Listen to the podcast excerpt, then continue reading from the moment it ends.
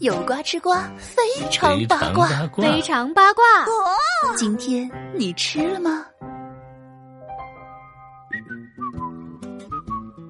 ？Hello，大家好，欢迎来到非常八卦，来和小强妞一起快乐吃瓜。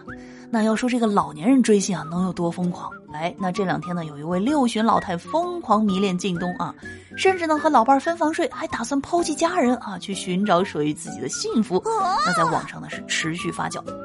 十月十三号呢，靳东的工作室啊也终于发声了，表明呢短视频平台当中一系列与其名字相关的账号都非靳东本人的账号。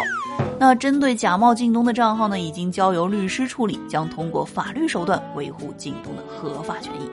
那同时呢，工作室啊也呼吁大家多多关注靳东的作品，理智追星，切勿轻信他人，保护好自身的合法权益。那这要不说啊，这网恋有风险，对不对？你根本不知道对面等着你的是惊喜还是惊吓呀。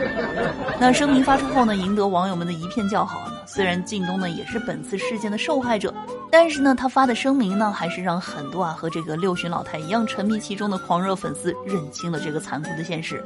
那在追星这件事情啊，老年人真的是毫不示弱，对不对？那这位老太啊表示自己一生都没有经历过爱情啊，这老了以后。原本啊，以为自己能够轰轰烈烈爱一场，没想到却成了骗子的盘中餐呀。那小强妞呢，在这儿呼吁大家，理性追星的同时呢，也要多多关注一下这个老年人，是吧？这样呢，就可以减少骗子的可乘之机。好了，喜欢节目的不要忘记给专辑点个订阅，喜马拉雅搜索“印第安小强妞”，关注主播，收听更多精彩内容。拜拜。